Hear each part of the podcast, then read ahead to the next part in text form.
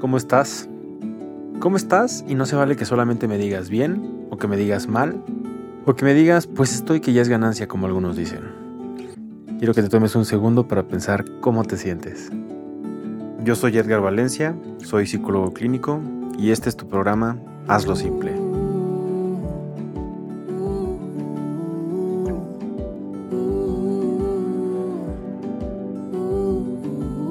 Vamos a platicar sobre tres modelos, tres estilos educativos que utilizan los padres que tienen problemas con sus hijos como consecuencia de su forma de poner límites o no en casa.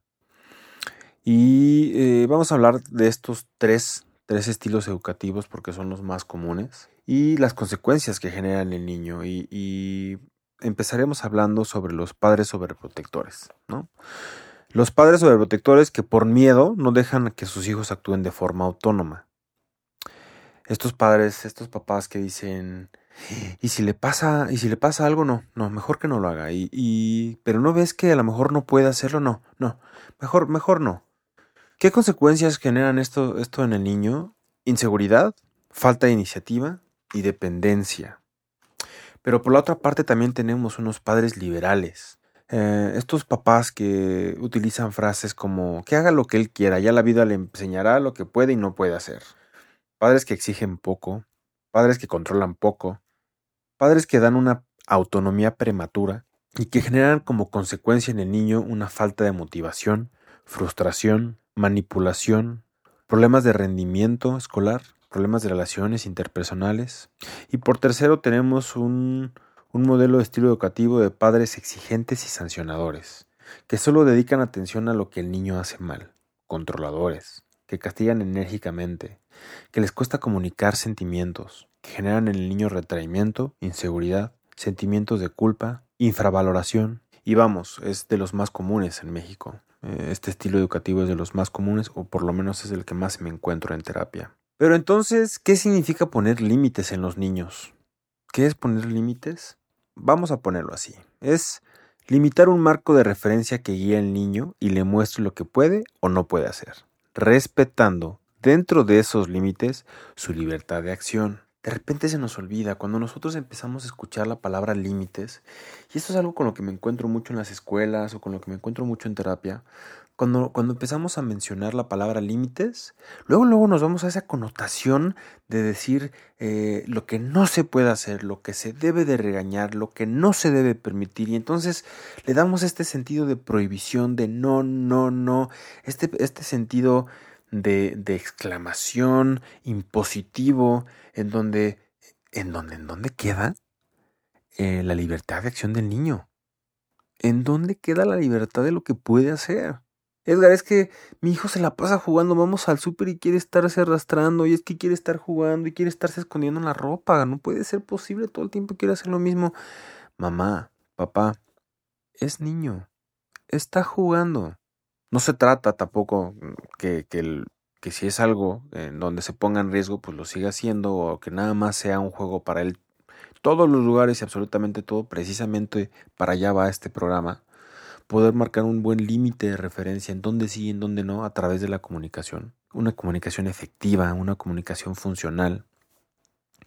Y que además, bueno, este, este modelo educativo y esta forma de trabajar lo que busca es abrir nuevos canales de comunicación, una nueva guía, un nuevo canal de comunicación en donde tengas una comunicación nueva, distinta, funcional, eh, bonita, ¿por qué no?, con tu hijo generar, y no solamente una, generar varios canales, varias nuevas guías y nuevas formas para comunicarte con tu hijo.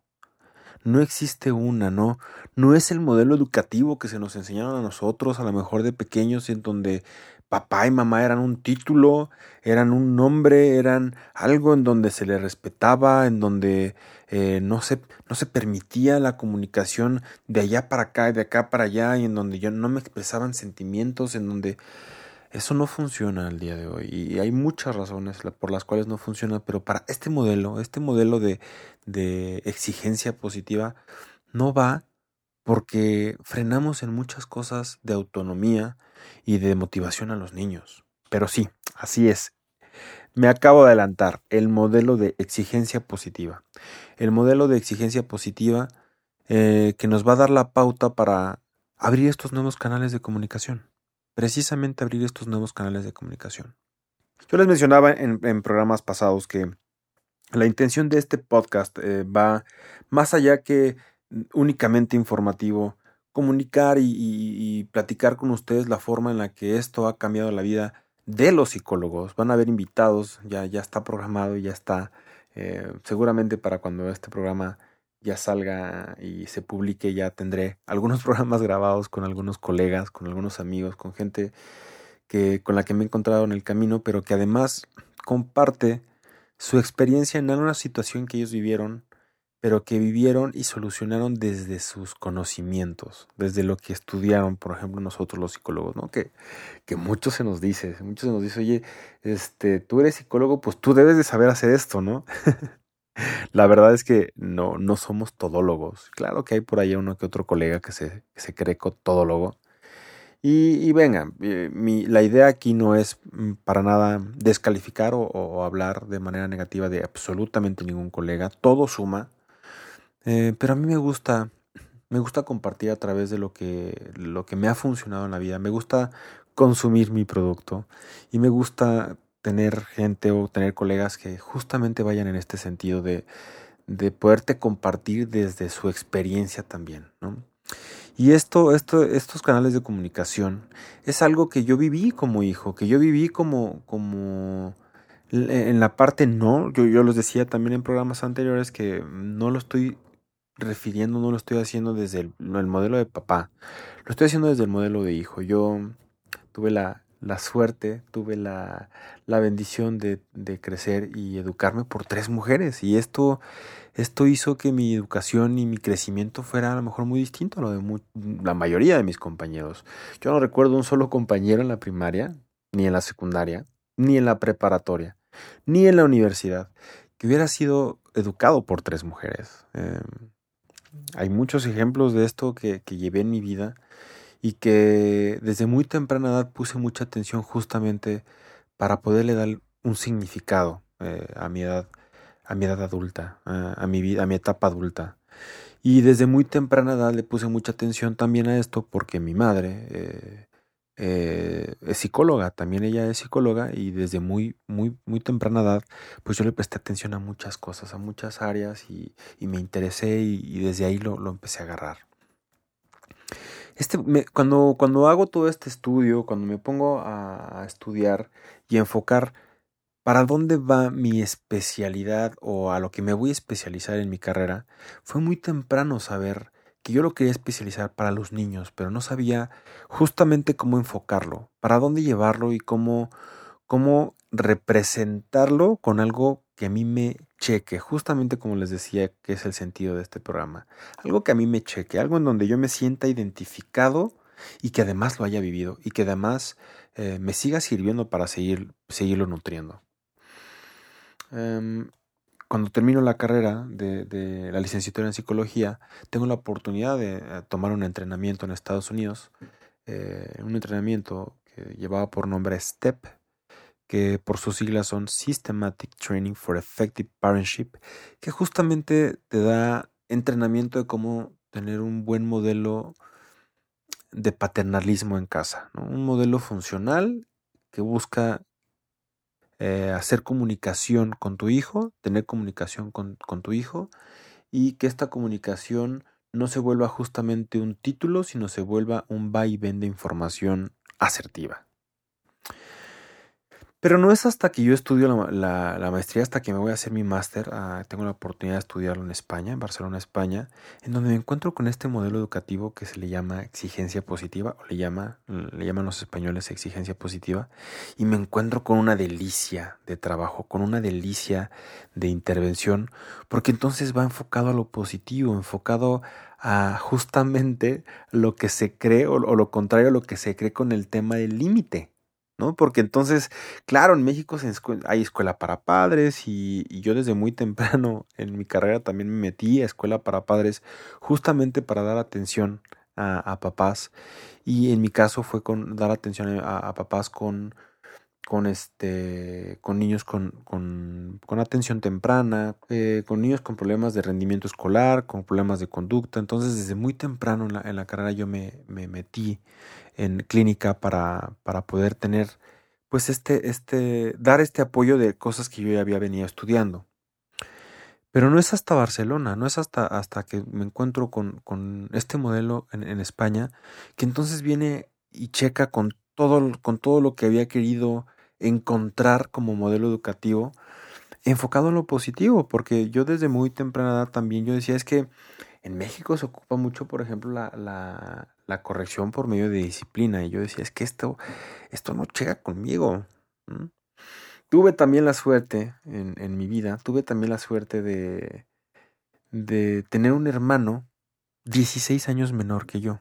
La vida me regaló eh, me dio este regalo de vida, la vida me dio este regalo de vida que, que hoy sigo atesorando como, como lo más importante de mi vida y que mm, me enseñó mucho en el camino que además fui juntando con lo que iba estudiando, que fui juntando con lo que iba aprendiendo y descubriéndolo, y descubriéndolo también. Mucha gente me dice, oye, es que tú tuviste a tu hermano y fue como un hijo. No, quiero aclarar, quiero hacerlo muy claro, no, y nunca fue mi intención, nunca fue mi intención ser un, ser un papá para, para mi hermano, quise ser su hermano mayor. Y creo, y ojalá algún día tenga la oportunidad de estar aquí en este programa, pero, pero creo que siempre fue centrada nuestra relación en ese sentido de hermanos. Pero claro, con un hermano que, lleva, que te lleva 16 años, claro que te vuelves un modelo, ¿no? Y, y me encuentro con entonces con, con esto de exigencia positiva y lo empiezo a aplicar mucho con mi hermano y fue una maravilla. Fue una maravilla porque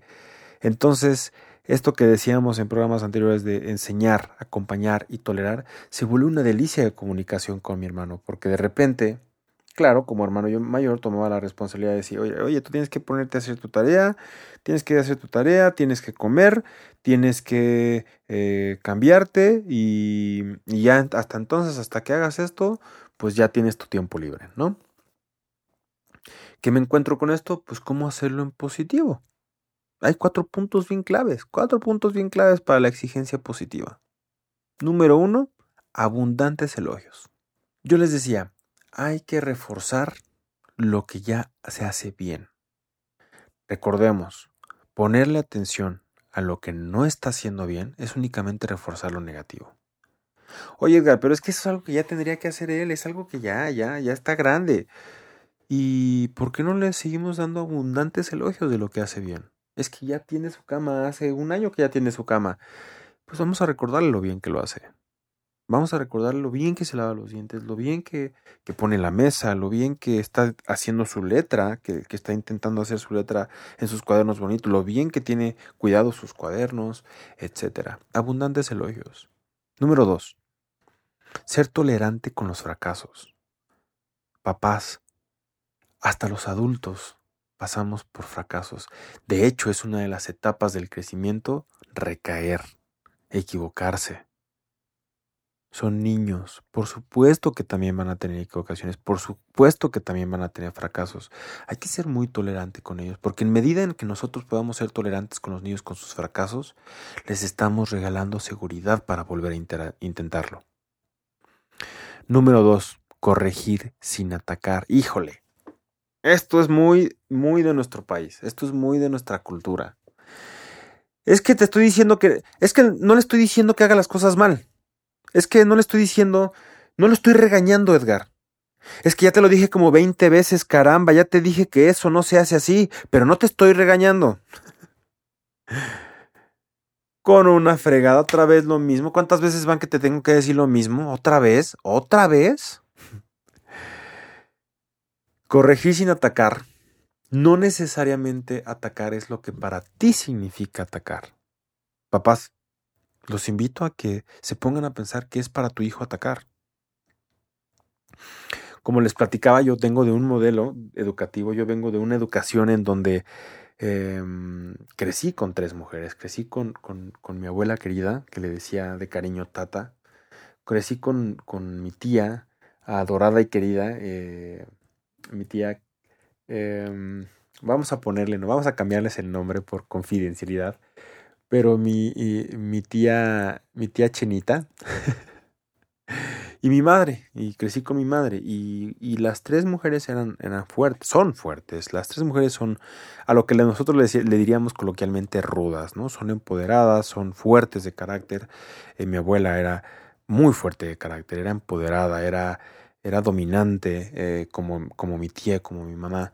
Entonces, pues ya se imaginarán cómo, cómo corregían al único varón pequeño niño que había en casa en donde yo me pongo a pensar ahorita desde atrás y, claro, ¿no? Si veían, si era el único varón y estaban educando a un varón, claro que teníamos que ser más fuerte con él, pues porque es varón, ¿no? Es lo primerito que a lo mejor pasaba por sus cabezas, no sé, la verdad es que nunca se los he preguntado, pero me imagino que, que claro, eh, es varón y va a ser varón y entonces hay que se hablarle más fuerte, pues para que no, no se eduque con mujeres y entonces después él vaya a, a tener como o sea, vaya ahí desde el al enfoque afeminado, ¿no? Que, que, claro, eso sí lo escuché varias veces en casa. Eh, y no solamente por ellas, lo escuché como, por comentarios de la familia, ¿no? Eh, en algunas ocasiones, cuando de pequeño convivía con mi papá, incluso él lo decía, él, él comentaba, pues es que a mí me, me da miedo, con estas palabras me decía, a mí me da miedo que tú vayas a crecer afeminado porque creciste con tres mujeres, ¿no?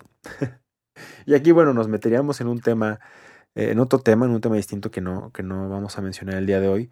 Pero pues fue todo lo contrario. Me hicieron rudo, rudo, señores, rudo. Pero conforme fui creciendo, yo, yo me acuerdo que a mí me gustó siempre que se marcara una línea de respeto, que se me respetara, porque aunque las tres eran rudas, mis tres, mis tres modelos educativos, mis tres eh, personas que me educaron eran rudas, había algo que me gustaba mucho de mi tía, de mi tía Chinita. Eh, le digo, le pongo tía chinita porque la misma familia dice que es, que es, le dicen china porque tiene los ojos rasgados. Yo no le veo los ojos rasgados a mi tía, aclaro, pero bueno, así le dicen la misma familia y por eso le pondremos para fines del programa mi tía chinita. Pero había algo que me gustaba mucho de mi tía y era justamente que ella marcaba, exigía y pedía mucho una línea de respeto que no se podía traspasar. Y es algo que, que, se quedó conmigo en mi, en mi forma de ser. Y conforme fui creciendo, no permitía que se me hablara con groserías, no permitía que se me hablara em, con niveles o tonos altos de voz. No me gustaba, no lo permitía.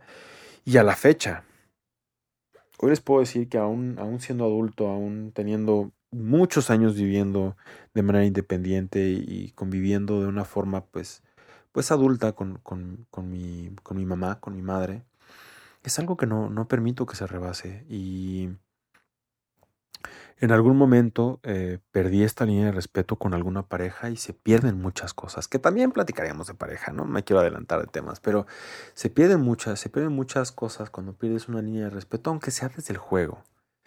Y es algo que yo no había permitido en relaciones anteriores en, y, y que no, no volvería a permitir. No traspasar la línea de respeto que para ti es importante. A lo mejor para el otro no lo es. Pero entonces hay que llegar a un punto medio, un punto, un, punto de equilibrio en el que se llegue a un entendimiento, tú le expliques al otro y el otro te explique a ti cuál es tu punto máximo que no puedes eh, traspasar como ataque, como falta de respeto, como hasta aquí llega eh, mi tolerancia a las groserías, al tono de voz, ¿no? Por poner algún ejemplo. Hay que escuchar y hay que platicar con nuestros hijos para saber cuál es ese, ese, ese límite. ¿Hasta dónde lo sienten un ataque? Y número cuatro, exigencia moderada. Estamos, también culturalmente estamos muy acostumbrados que la exigencia, se hace sobre exigencia con, con niños a muy temprana edad se les sobre exige cosas que a lo mejor no corresponden con respecto a su edad. También hay el polo opuesto en donde no se les exige mucho y en donde se les consiente mucho y entonces eh, pasa mucho en terapia que si fue un niño prematuro, fue un niño enfermizo de pequeño, entonces hay este instinto de sobreprotección. Yo sobreprotejo y entonces mi exigencia en, lugar de volverse moderada se vuelve una exigencia mm, para nada moderada, se va al otro puesto, una exigencia en donde parece que es prácticamente inexistente. Entonces, vamos recordando abundantes elogios, ser tolerante con los fracasos, corregir sin atacar y exigir exigir moderadamente. Estos son, son nuestros pilares de la exigencia positiva. Es por donde nosotros, eh, por donde nosotros empezamos y tenemos que tener bien conscientes que sobre esto, sobre estos cuatro pilares, sobre estas cuatro patitas, estas cuatro patas vamos a, a poner nuestra mesa, vamos a poner nuestra, lo que vamos a, a seguir, a seguir em, moldeando a los niños. Pero, pero entonces, a ver, ya tenemos cuáles son nuestros pilares, pero pero Edgar, ¿cómo, cómo empiezo a exigir en, en, exigencia positiva? ¿Cómo, ¿Por dónde empezamos? ¿Mm? ¿Cómo educo en exigencia positiva ya de manera práctica? ¿Ya cómo lo llevo a mi casa? Y vamos a poner como número uno, como 1.1, como el principio por dónde vamos a empezar. Y es em, em, implementar o hacer que, que, nuestro hijo en casa tenga una rutina. Para educar en la exigencia positiva, el niño necesita una rutina. Sin una rutina clara, los niños se sienten inseguros, se sienten a la expectativa y quieren imponer su voluntad. Y como consecuencia, su comportamiento normalmente empeora. Una mal, un mal comportamiento se incrementa. Gracias a la rutina, los niños hacen muchas más veces lo correcto y provocan menos problemas o reciben más felicitaciones en escuela, en casa, con la abuela, con, con los tíos, con los primos. Es conveniente hacer advertencias claras y serenas sobre cada actividad. Vamos a estar platicando sobre cómo implementar estas, estas acciones, estas, estas peticiones. Eh, claro que en el tema de límites, ¿cómo pongo el límite? ¿Hasta cuántas veces le llamo? Porque también en nuestra cultura es bien común esto de, te voy a contar hasta cinco. Y si nomás no me hagas caso, una, dos, Juanito, tres. Entonces, tenemos mucho también en esta cultura y, papás no funciona. No funciona porque, mm, lo platico mucho en terapia, eh, nosotros le decimos a nuestro hijo, te voy a contar hasta tres, te voy a contar hasta cinco, pero no entendemos nosotros como adultos que al decirle te voy a contar hasta tres, nuestro tres es para ellos uno. Porque nosotros le estamos dando esa opción, porque nosotros le estamos diciendo de manera indirecta a su cabecita, tienes tres y no, no pasa nada. Y entonces yo hago como que me levanto, como que entonces ya corrijo hasta que te conté tres, pero eso para la cabeza de los niños es, fue mi uno.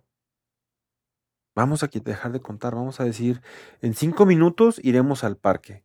Vamos a buscar los zapatos. Con, esa, con ese accionar, con ese hacer. Mamá ya está preparando la toalla. En dos minutos tendrás que salir de la bañera.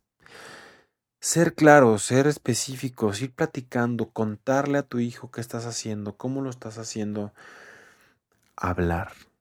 Hacer canales de comunicación con tus hijos por medio del habla hablar con nuestros hijos se vuelve uno de los reforzadores más grandes.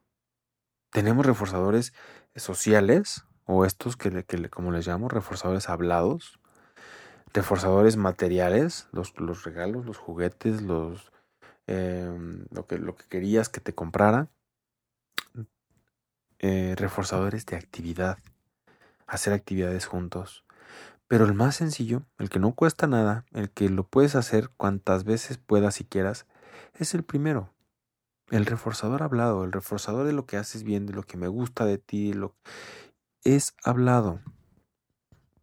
¿Se dan cuenta que es gratis hablar, papás? Que no nos cuesta nada hablar.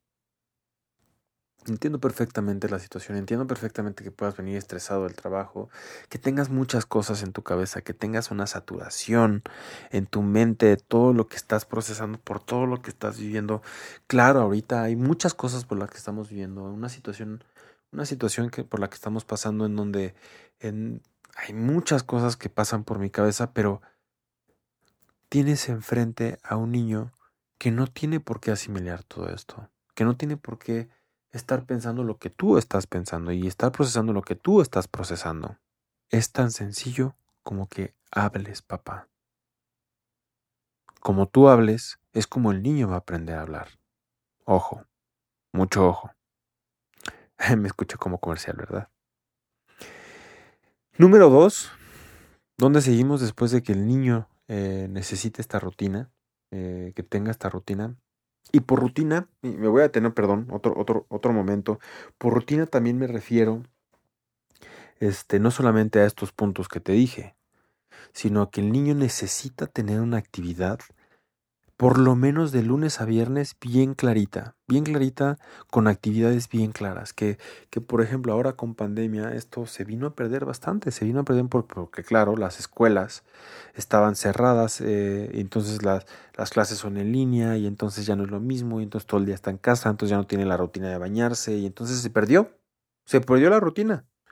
Y ahorita hay niños con, con con ansiedad, niños que, que, se sienten estresados, niños que se sienten angustiados y que los papás le están poniendo todas estas etiquetas de angustia, de estrés, de tristeza, de depresión, pues claro, porque estamos perdiendo el, mira, el número uno, el punto número uno lo estamos perdiendo, que es que el niño, la necesidad de la rutina en el niño, la necesidad y la importancia de la rutina en el niño. Y hay una manera muy sencilla de hacerla.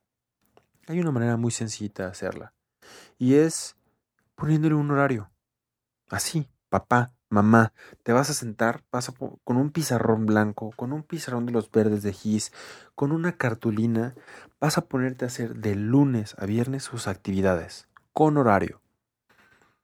¿A qué hora se despierta? Vamos a darle, eh, vamos a poner, se despierta a las 7 de la mañana. Bueno, 7 a 7 de la mañana, despertarse, bañarse si se, pues, si se tiene que bañar, cambiarse, Em, o, desayunar.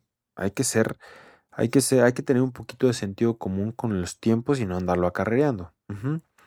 Estos, eh, tiene que haber bloques de no mayores a una hora, eh, sin, sin, contar esto, sin contar las clases ni el tiempo de escuela, que no sean bloques mayores a una hora, de preferencia y entre menor edad sea la edad de tu hijo, que sean bloques de 30 minutos para que entonces no sean una sobrecarga por cada bloque. Y por bloque me refiero 7 a 7 y media, ¿no? 7 a 7 y media cambiarse. 7 y media a 8 desayunar. Y entonces ahí sí ya entra la escuela. De 8 a 1 de la tarde, eh, horario escolar. Y ahí sí se deja ese bloque grandote y se deja en otro color. Termina sus clases a la 1 y entonces de 1 a 1.30 y aquí te voy a regalar, te voy a dar un regalazo papá, te voy a dar un regalazo mamá y, muy necesario ahorita en, tiempo de pandemia, regálale a tu hijo espacios sin hacer nada. Esto viene a ser una necesidad en casa por justamente por la situación en la que estamos viviendo, pero regálale a tu hijo espacios de 30 minutos, cuando menos al día, de no hacer nada. Mamá, pero ¿puedo agarrar los juguetes? Nada. Ahorita son 30 minutos sin juguetes. Te vas a quedar te puedes quedar sentado en la cama, acostado en tu cama, sentado en el sofá, puedes hacer, puedes estar en donde quieras en la casa, pero no puedes agarrar nada. Es sin utilizar nada. Oye, mamá, ¿puedo poner música? No. ¿Puede, ¿Puedo agarrar el celular? No. ¿Puedo prender la tele? No. ¿Puedo agarrar mi libro? No. 30 minutos de no hacer nada. En donde, por naturaleza, su mente se va a ocupar. Y entonces su mente va a empezar a verse a sí mismo. Y su mente va a empezar a a leer cómo está, cómo está él mismo, cómo se siente, cómo se siente anímicamente, cómo se siente físicamente, cómo se siente emocionalmente. Pero si no tiene este reconocimiento, no vamos a poder hacer nunca un trabajo de cómo te sientes si nunca se le dio la oportunidad de observarse a sí mismo para ver cómo se siente. Es, viene a ser un regalo para tu hijo, papá, mamá, que le des este espacio de 30 minutos, por lo menos 30 minutos al día en donde no haga nada. Muchos de sus niños se van a quedar dormidos y no pasa nada.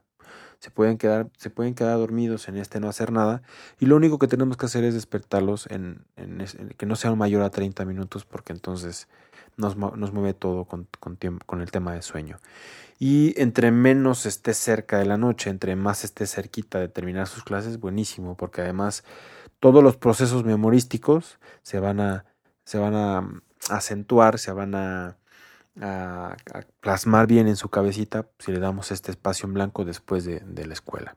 ¿Ok? Entonces, ese va a ser un regalazo dentro de sus horarios. Entonces, suponiendo que tu hijo termina a la 1, a las 2 de la tarde, de 2 a 2 y media le vamos a poner tiempo de relajación. Tus 30 minutos de relajación. Y él ya va, ya le van a saber decir a sus hijos, a sus hijos en un futuro, es tiempo de relajarse. Tú también te vas a relajar.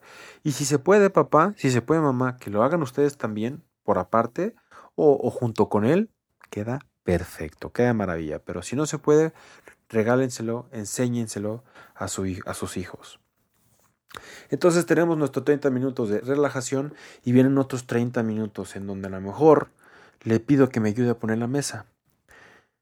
Niños mayores de 6 años, niños mayores de 7 años, es también bien importante que hagan una actividad en casa por lo menos al día. Que hagan una actividad en la casa, la que sea. Poner la mesa cuenta como actividad. Lavar los trastes o trastos, como le digan ustedes, cuenta como actividad. Recoger la mesa después de comer cuenta como actividad. Mm, ayudar a escombrar la sala cuenta como actividad. Su cuarto cuenta como actividad. Hacer su, habitación cuenta como actividad. Em, hacer una actividad que tenga que ver con la casa. También es un, es, le están dando un regalo a, mm, además de, de responsabilidad, un regalo de empatía. Y papá, mamá, eh, para toda la gente que me está escuchando, la empatía es una, de las es una de las deficiencias más fuertes que tenemos hoy en día para nuestras relaciones interpersonales.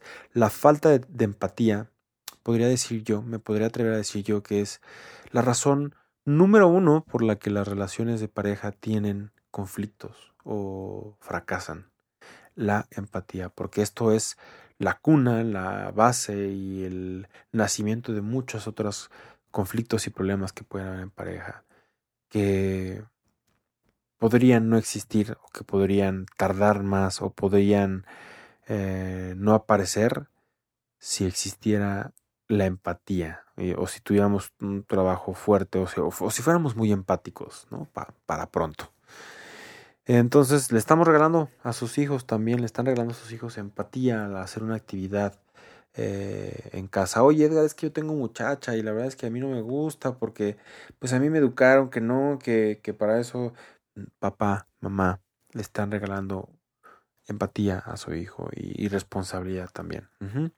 Entonces, em, viene el horario de comida, entonces yo, yo, yo en esos 30 minutos le digo que en esos 30 minutos sea eh, cambiarse de ropa, lavarse las manos y poner la mesa. Ojo, no más de tres actividades por bloque.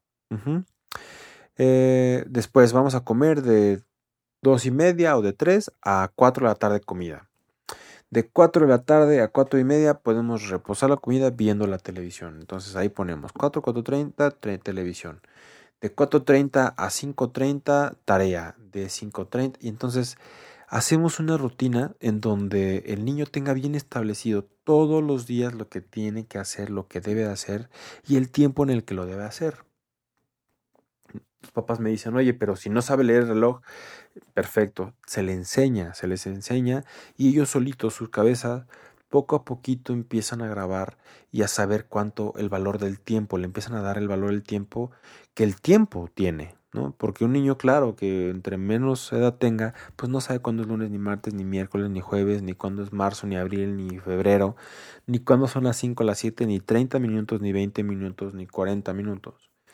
Mm, me gusta mucho que los niños entre más pequeños les digamos, por ejemplo, que 30 minutos son más o menos lo que duró un capítulo de sus caricaturas.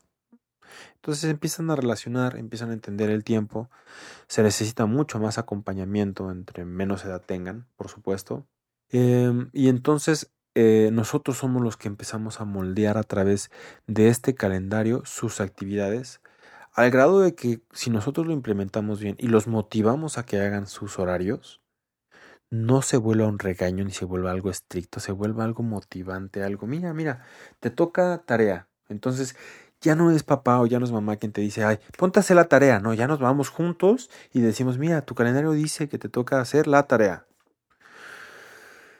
Yo les digo mucho a los papás que se necesita mucha teatralidad también en esto, papás. Claro que cuando hacemos el calendario, cómprense unas estampitas en la papelería, unas pegatinas en donde decoren su horario, en donde sea algo bonito hacer su horario, en donde yo me estoy haciendo responsable de mi tiempo porque estoy creciendo, porque ya estoy grande, porque entonces darle este interés motivante a su horario para que sea algo motivante para hacer día a día en donde además después les voy a enseñar cómo reforzarlo por medio de, de caritas, de le llaman economía de fichas en, terapia, en donde yo te voy a reforzar y además vas a tener una ganancia extra si haces bien tus actividades de día a día, que ahorita no voy a mencionar, ahorita nada más para que tengas claro qué es, lo, qué, es rutina y cómo implementar rutina.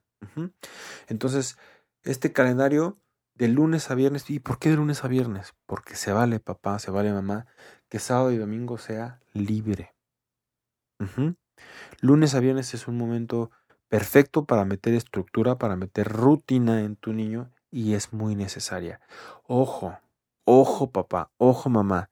Si yo permito que en mi calendario me salte tiempo, no le pidas después a tu hijo que cumpla con tiempos. Si a mí se me olvida y entonces yo no te estoy motivando y entonces yo no te estoy diciendo que hagas tu, calendario hasta que ya lo tengas bien instaurado en ti, hasta que ya lo tengas bien motivado por ti mismo, no le pidas a tu hijo que tenga motivación para otras cosas, papá, mamá. Discúlpenme, pero no puede ser. Eso es trabajo, esto es talacha tuya, mamá, eso es chamba tuya, papá. Motivar a que se cumpla y a que ya simplemente viene este, esta rutina, esta, esta forma de trabajar de lunes a viernes de tu hijo a través de su tiempo, a través de su calendario, depende mucho de ti. ¿Y qué crees? No te va a llevar mucho tiempo. Te va a llevar años estarle diciendo y diciendo y diciendo qué hacer hasta que crezca y hasta que haga. Y te va a llevar meses que se acostumbre a utilizar su calendario. Y después él va a hacer solita sus cosas. Él va a hacer solito todo. ¿Ok? Entonces, rutina y te acabo de regalar una forma perfecta para meter rutina a través del calendario. Y número dos, y con esto quiero em, cerrar el día de hoy, em, para educar en la exigencia positiva hay que establecer normas realistas. Las normas tienen que ser realistas, adaptadas a la edad y a la capacidad del niño, que si se dan cuenta va mucho con lo que les decía de las actividades por bloque en la rutina, en su calendario. Yo no le puedo pedir a un niño de cuatro años o de cinco años que se ponga a lavar los trastes o que me ayude a cocinar o que se ponga a trapear o que mm, normas realistas, papá, normas realistas, mamá. Eh, las normas tienen que ser coherentes. Padre y madre tienen que exigir lo mismo. Em, e, y tienen que exigir lo mismo y además eh, reaccionar frente al cumplimiento e incumplimiento de las normas de la misma manera tenemos que generar congruencia con lo que decimos con papá y con mamá, que yo sé que esto se vuelve un tema en casa. Y yo también entiendo perfecto que a veces no está papá, a veces no está mamá. Como les platicaba en mi caso, a veces están tres mamás, a veces está abuelita y mamá, a veces está papá y abuelita, o a veces nada más están los abuelos. Lo mismo se puede hacer. Esto es para quien esté en casa. Yo digo papá y mamá como, como este, este título, eh, vamos a ponerle entre comillas, común o normal, pero, puede, pero puede ser como mi caso, señores. Esto mismo me lo pudo haber enseñado mis, me lo pudieron haber enseñado mis tres madres. Y no porque no haya estado papá no se puede hacer de alguna forma. No porque no haya estado papá o porque no haya crecido con un papá, significa que entonces, ay, no, es que pobrecito, no lo podemos hacer así porque no está papá, porque entonces, ¿qué va a? No, mis tres madres siempre fueron muy congruentes y las tres decían lo mismo. Y lo que decía una, me, la misma orden la tenía la otra. Y a lo mejor mi abuelita cuando estábamos solos cedía un poquito más y era más consentidora. Y claro, se vale. Los abuelos son así y los abuelos educan mucho a través de, del amor, de un amor único, de un amor muy especial. Pero no quiero que te quedes con la idea de que tiene que ser nada más de una forma y nada más de una forma funciona. Em, para educar en la exigencia positiva es bien importante saber dar órdenes. Y con esto vamos a terminar el día de hoy. Porque a ver, a obedecer se aprende obligando a obedecer. Muchos padres no tienen esto presente y enseñan a sus hijos a desobedecer.